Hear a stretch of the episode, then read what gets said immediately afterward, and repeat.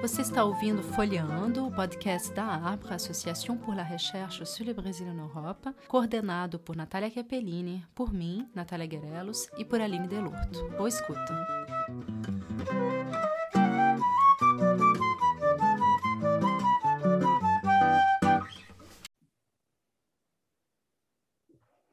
Olá, queridos ouvintes. Eu sou Aline Delorto e o episódio de hoje é continuação da nossa série de dois episódios sobre a independência do Brasil neste ano comemorativo do bicentenário.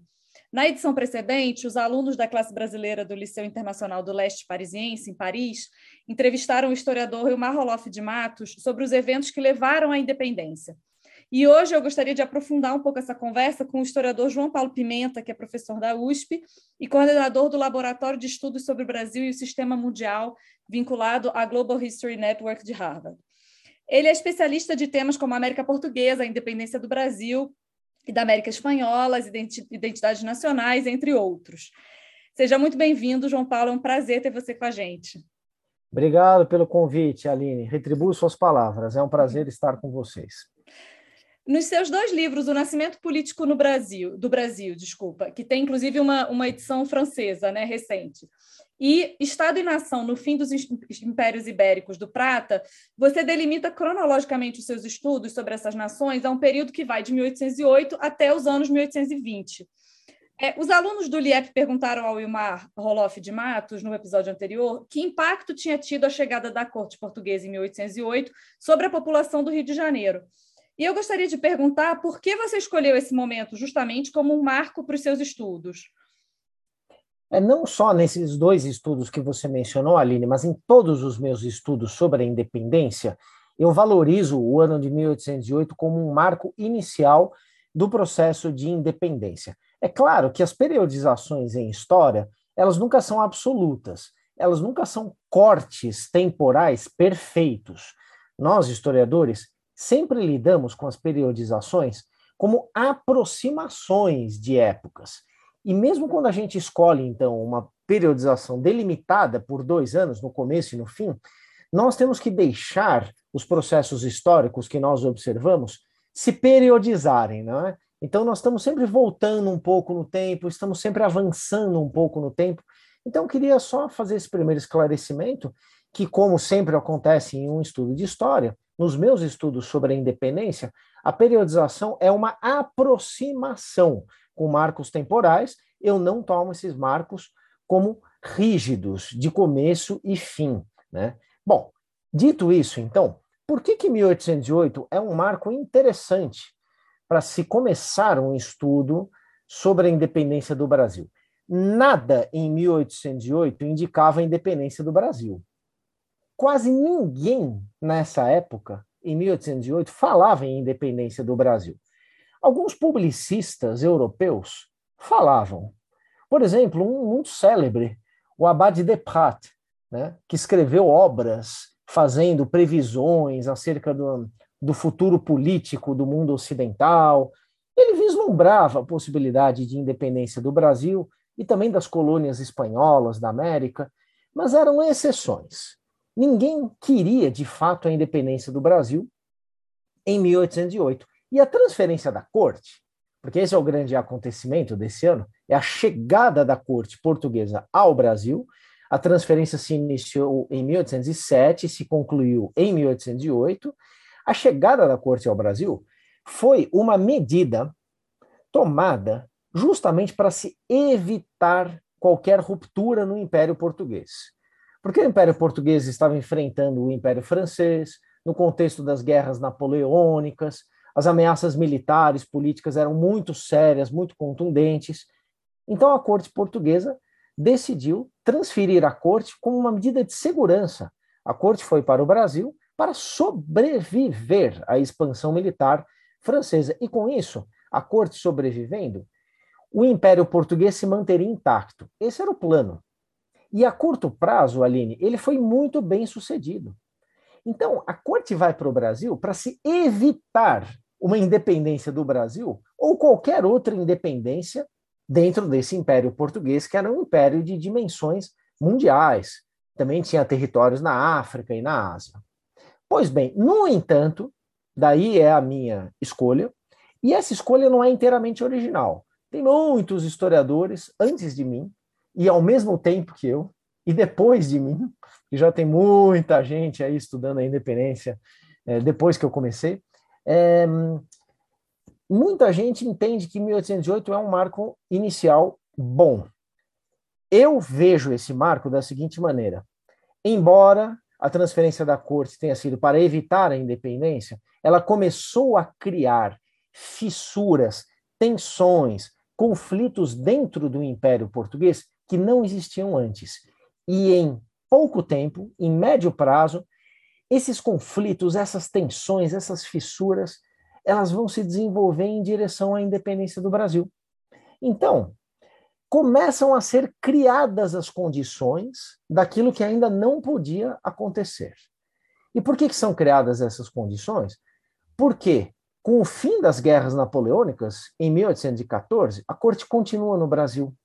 E isso aumenta as animosidades entre portugueses da Europa e portugueses do Brasil. Não existiam brasileiros, eram todos portugueses. E essas animosidades, elas vão se desenvolvendo elas vão virando projetos políticos, projetos cada vez mais incompatíveis. Então, até então, portugueses do Brasil e portugueses de Portugal viviam bem com suas diferenças. Mas com a corte no Brasil, essas diferenças não apenas se acentuam, como elas viram incompatibilidades. Então, repito e concluo. A, a, o ano de 1808 tem um grande marco que foi uma tentativa de se evitar a independência do Brasil e qualquer outra coisa semelhante no Império Português. Mas ele acaba por criar inadvertidamente, sem que ninguém se desse conta e quisesse isso, começa a criar as condições para que num futuro breve ocorresse a ruptura entre Brasil e Portugal, ocorresse a independência do Brasil. Você problematiza ainda em alguns textos a, a concepção um pouco anacrônica uh, da história em espaços nacionais, né, cujas fronteiras são posteriormente é, posteriores aos fatos estudados. E você propõe, então, uma análise do fim dos impérios ibéricos do Prata. Né? Que, que novo recorte geográfico é esse? Que sentido que ele tem? Os anacronismos, eles são mais ou menos inevitáveis em história, não é? Os anacronismos, eles consistem em uma transposição das lógicas de uma época para uma outra época. E com isso, essa outra época acaba sendo distorcida, acaba sendo mal entendida. É a transposição, então, de valores, de lógicas, de formas de ser, de um tempo para um outro tempo. O anacronismo das histórias nacionais está presente em todos os países, Aline. Ele consiste em um, é, é, explicar o passado de uma determinada nação pelo ponto de chegada desse passado, que é a nação. Então, uma época em que não existia a nação, ela é entendida anacronicamente como sendo uma época de preparação da nação, mesmo quando essa nação não estava sendo preparada. Então, esse anacronismo está nas formas de se contar a história em tudo quanto é país. O que, que nós, historiadores, fazemos, então? Nós tentamos criticar, combater esse anacronismo para explicar a história de acordo com a própria história, e não com um futuro que era desconhecido a essa história. Ora, a história do Brasil não é a história da preparação lenta de uma nação. A nação, o Estado brasileiro, uma identidade nacional brasileira, só surgem na primeira metade do século XIX. Não existiam antes. E essa, um, esse surgimento dessa nação, desse Estado, dessa identidade, tem a ver com a história colonial. Mas a história colonial não estava criando a nação, o Estado nacional e nem a identidade. Não era uma evolução natural, um desenvolvimento natural. Acabou sendo a consequência de muitas forças em atuação na história colonial, sobretudo a partir de finais do século XVIII e de começos do século XIX. Então, nos séculos XVI, XVII, por boa parte do século XVIII, não existia nada na história do Brasil, que era um conjunto de colônias de Portugal, não existia nada que indicasse que estava nascendo, que estava sendo preparada uma nação brasileira. É a história tal qual ela se desenvolve, com suas muitas linhas de força, repito, a partir de finais do século XVIII, que acaba fazendo com que surja, então, a partir do processo de independência. Essa é uma grande importância do processo de independência do Brasil. Começam a surgir as bases do que serão a identidade nacional, o Estado nacional e a própria nação brasileira. Bom, isso dito, veja que interessante, porque quando a gente estuda, então, um processo como o de independência, que está criando as condições para o surgimento da nação e dessas outras coisas todas que eu estou indicando aqui, quando nós estamos estudando um processo desses, as fronteiras do processo não serão nunca iguais às fronteiras da nação futura, do Estado futuro. Então, se nós pegarmos o que são as fronteiras do Brasil hoje, não adianta a gente querer fazer a história de todos aqueles territórios achando que a gente vai entender como que surgiu a nação no Brasil. Não, a gente tem que ir para outros espaços, porque esses espaços eram espaços fluidos. Eram espaços que se misturavam, que se confundiam. E depois veio a definição do que seria a territorialidade da nação, do Estado brasileiro, tais quais se encontram definidos hoje em dia, mas não estavam definidos durante o processo de independência no começo do século XIX. Pronto. Então, nesse livro aí que eu escrevi, que você mencionou, O Estado e Nação no Fim dos Impérios Ibéricos no Prata, é um livro lançado em 2002 eu me refiro a ele carinhosamente, Aline, se você me permite, como livro da minha juventude. eu escrevi ele há um, há um, bom tempo, porque foi minha dissertação de mestrado. Eu terminei, na verdade, de escrever essa dissertação em 1999, veja quanto tempo. Aí depois eu dei uma burilada, preparei, virou um livro. Teve uma segunda edição alguns anos depois, e em 2015 uma edição na Argentina, em espanhol, pela editora Sudamericana. Então é um livro que está circulando por aí. Fico muito feliz que a minha obra de juventude ainda reverbere né, entre os leitores, entre os historiadores. É isso aí. Então o que, que eu fiz? Eu quis entender o processo de surgimento do Estado e da nação observando um desses espaços que não é um espaço brasileiro, porque o Brasil ainda estava se formando. Eu fui observar então esse Rio da Prata. É um estudo sobre a constituição da nação e do Estado no Brasil, mas também no Uruguai e também na Argentina. Na Argentina a coisa ainda demora mais para acontecer. E é um processo de definição recíproca. Então, a minha conclusão, a minha contribuição historiográfica foi mostrar como que, no Brasil, não apenas a independência se fez, mas o surgimento do Estado, da nação e da identidade nacional, eles se fizeram em função da independência do Rio da Prata e do surgimento, aos poucos, das identidades dos estados e das nações da Argentina e do Uruguai. Então, não dá para a gente entender o surgimento do Brasil apenas pelo Brasil, a gente tem que olhar para outros é, estados, para outras nações. É uma história muito interessante. É isso. De fato, muito, muito interessante. É, você defende também num artigo de 2009 que a independência do Brasil deve ser analisada como um acontecimento revolucionário, né? apesar de algumas hesitações por parte da, da historiografia. Por que, que você considera nesse momento como uma verdadeira revolução? Você propõe mesmo é, falar no plural, né? em sentidos revolucionários dessa separação política entre o Brasil e Portugal. O que, que justifica essa sua escolha?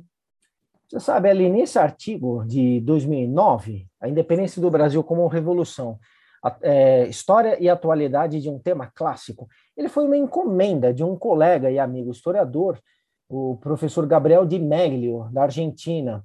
E ele fez uma encomenda, porque ele estava organizando um dossiê de uma revista sobre o tema revolução no contexto das independências das, das Américas. E ele queria um artigo sobre o Brasil. Então, a partir dessa demanda do Gabriel de Mélio, eu fiz um estudo fazendo uma avaliação de como que a independência do Brasil foi vista como revolução ou como não revolução pelos seus historiadores e como que eu via a independência do Brasil, sendo eu um historiador desse tema. Pois bem, e depois ele foi publicado também em português na revista eh, História da Historiografia, e, e, ele teve um impacto muito interessante. Ele, ele vem tendo um impacto muito interessante desde então, porque ele tocou, e eu não tinha consciência total total disso, Aline. Eu tinha alguma consciência, mas eu não tinha plena consciência de que ele tocaria numa questão de fundo da própria constituição intelectual do Brasil e dos brasileiros. Eu toquei numa questão importante aí. Como que os brasileiros entendem a sua história? Essa é a questão que é subjacente a esse tema, a independência do Brasil como uma revolução. Pois bem, veja só, quando a gente fala em revolução, nós entendemos um monte de coisas. Esse é um conceito polissêmico. Desde o século XVII, ele vem sendo ressignificado, a ele vão sendo atribuídos conteúdos diferentes, muitas vezes incompatíveis. Revolução pode querer dizer muita coisa. Muita coisa. E aí, o que, que isso tem a ver, então, com a independência do Brasil? Nós temos uma tradição, uma tradição intelectual muito forte no nosso país, e ela vai para além é, dos espaços de, de intelectualidade formais.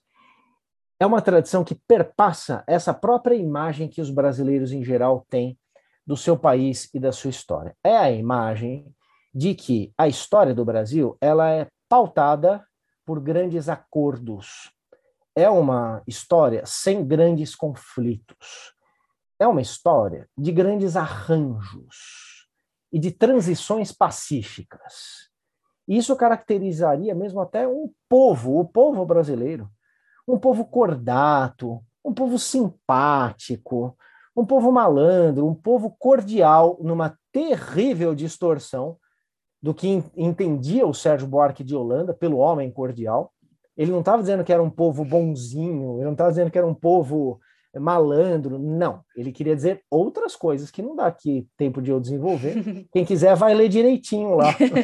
volta capítulo, lá, né? volta lá no, no Raízes do Brasil, tem um capítulo chamado Homem Cordial. Ele não está falando nada disso. Mas as pessoas em geral entendem, então, que o brasileiro é assim. Se o brasileiro é assim, e se a história do Brasil é uma história desprovida de grandes acontecimentos, de grandes transformações, só um louco, como esse tal de João Paulo Pimenta, poderia argumentar que a independência do Brasil foi uma revolução. Em minha defesa, em 2009, eu não era o único a argumentar em prol do caráter revolucionário da independência. Mas é uma argumentação que nem sempre é bem aceita mesmo nos dias de hoje. Por causa disso, porque as pessoas estão presas numa autoimagem do Brasil que não é condizente com aquilo que um estudo pormenorizado da história do Brasil nos mostra. Então vamos lá. Por que, que a independência do Brasil foi revolucionária? Em primeiro lugar, Aline, nenhuma revolução transforma tudo em uma determinada sociedade.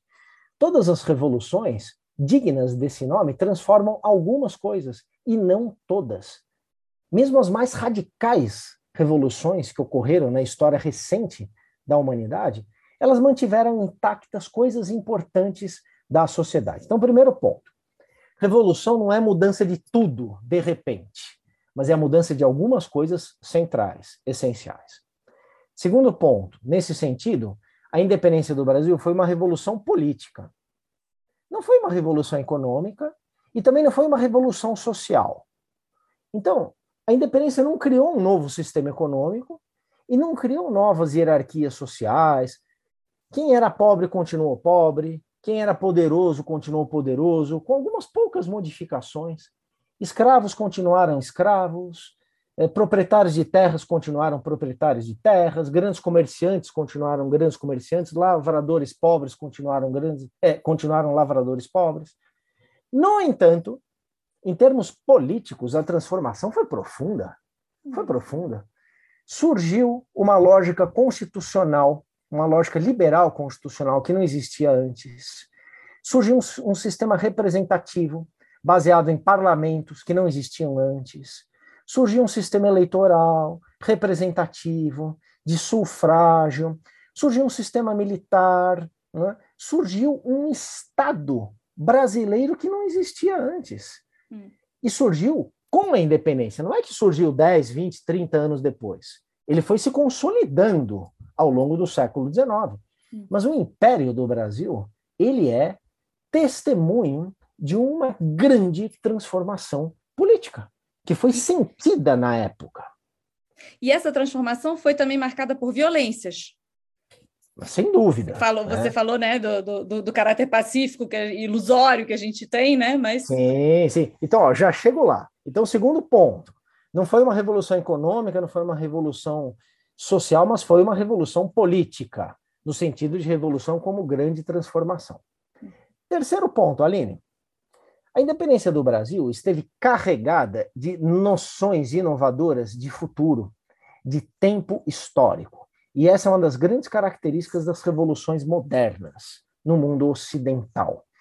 Então, as pessoas que fizeram a, a independência do Brasil, que participaram de muitas formas da independência do Brasil, elas estavam pensando um futuro novo, um futuro sem a metrópole, um futuro com a monarquia, sim, porque mesmo como revolução política, ela não transformou tudo, mas uma monarquia brasileira, que veio a se instituir só depois da abdicação do Dom Pedro I em 1831, mas foi uma criação da independência. Então, as pessoas estavam pensando num futuro inovador. Elas não estavam achando que elas estavam voltando para o passado. Nesse sentido, a independência do Brasil estava se assemelhando à Revolução Francesa, porque uma das grandes características da Revolução Francesa foi esse olhar qualitativamente novo para o futuro. Se criou um futuro totalmente novo, não, não, não nos interessa tanto, mas sim a concepção de que o processo político estava sendo alimentado, movido por uma ideia de futuro típica das revoluções modernas. Esse é o terceiro ponto.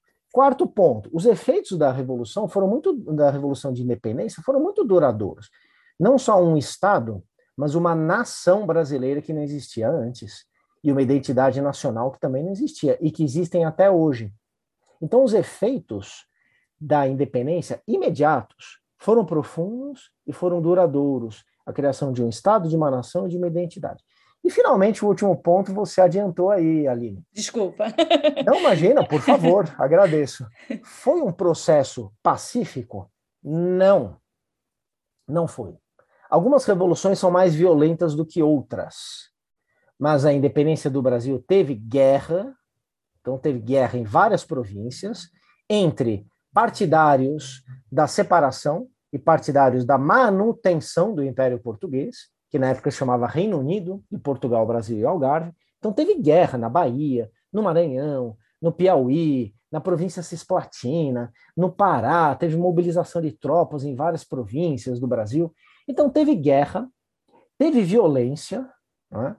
e teve violência não apenas por causa do processo de independência, mas porque esse processo interagiu com a escravidão e com muitas formas de dominação sobre as populações indígenas. A história do Brasil, fundada na escravidão e na sociedade escravista, não pode ser uma, uma, uma história pacífica ali. E a independência do Brasil também não foi. Se foi mais ou menos violenta do que outras, isso é outra discussão. Mas a gente não deve entender a história sempre buscando a comparação entre menos ou mais em relação a outras histórias. A gente tem que entender a história por aquilo que ela foi. Se não, a única ditadura é, digna de se chamar ditadura do século XX, sei lá, seria do Khmer Vermelho no Camboja, né, porque matou dois, três milhões de pessoas.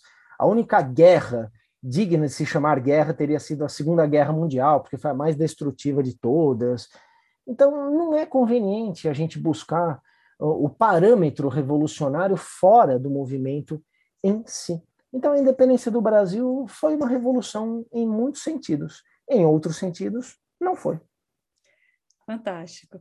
Para terminar, uh, João Paulo, eu queria te pedir, no final de cada episódio, a gente sempre pede uma indicação cultural para os nossos ouvintes, né? Seja um livro, um filme, alguma coisa que te pareça interessante. Será que você tem alguma, alguma indicação para dar? Ah, tenho sim, tenho várias. Ó, eu começo com a literatura, tá bom? Porque eu sempre leio literatura, desde que eu ganhei um, o livro do Hemingway, O Velho e o Mar, do meu pai, quando eu tinha uns 11 anos de idade, eu nunca fiquei um dia sem ter um livro sendo lido na minha cabeceira. Então eu vou para a cama assim uma meia hora antes de dormir e eu leio todos os dias, salvo algum problema. Mas mesmo quando eu não leio, tem lá um livrinho me esperando, né?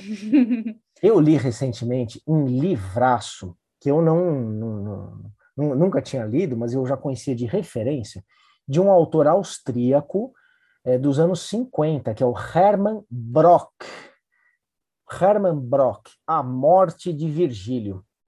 Então, é um livro de 400 páginas é, que descreve as poucas horas finais da vida do poeta Virgílio, numa perspectiva ficcional. É maravilhoso, Aline. Maravilhoso. Eu já recomendo anotei, todo caso.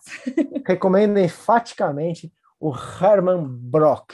E depois eu li, na sequência, gostei demais do, do livro dos contos completos do José J. Veiga, um autor brasileiro, né, natural de Goiás. Eu gosto muito do José J. Veiga. Faz um pouco de, é, é, de, de, romance fantástico, realismo mágico, a lá brasileira. Muito bacanas os contos do José J. Veiga. Em termos de cinema, felizmente eu voltei a frequentar cinemas no Brasil foi um momento muito emocionante, falo sério. Algumas semanas atrás, quando eu voltei aos cinemas, né? e aí eu tenho duas dicas. É, aqui está é, em cartaz em, em São Paulo é, o, um filme do, do Marco Bellocchio, o diretor é, italiano, chama O Traidor, que é a história do Tommaso Buscetta, aquele mafioso italiano que nos anos 80 foi preso no Brasil e que começou a colaborar com a justiça italiana. O Marco Bellocchio faz filmes políticos, documentais, ficcionais, e muito legal. O Traidor, eu não sei o, o, o título original, né? E eu vi esse, não foi no cinema, mas esse foi no MUBI, né, aquela plataforma de streaming. Eu não tinha visto o filme do Werner Herzog, A Caverna dos Sonhos Esquecidos. Você viu, Aline? Não, ainda não. A Caverna dos Sonhos Esquecidos. O Herzog filmou aquela, aquela caverna de Chauvet, que foi descoberta na França alguns anos atrás, com pinturas rupestres Sim. de 30 mil anos atrás. Maravilhoso, tá? Werner Herzog, A Caverna dos Sonhos Encantados. São as minhas dicas. Muito obrigada, João Paulo. Foi um prazer receber você. Muito obrigada por ter estado com a gente. Valeu, um prazer bater esse papo aí com você. Uma saudação aqui a todo mundo que que estiver nos ouvindo e super boa sorte com o programa. Vida longa. Obrigada, obrigada. E obrigada, queridos ouvintes, por terem estado com a gente e até a próxima.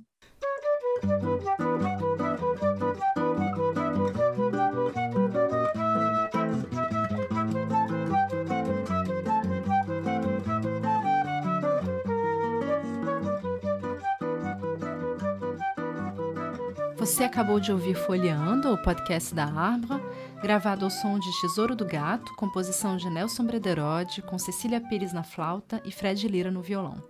Esse podcast foi organizado por Aline Delorto, Natália Capellini e eu, Natália Guerelos, que agradeço a sua presença aqui. A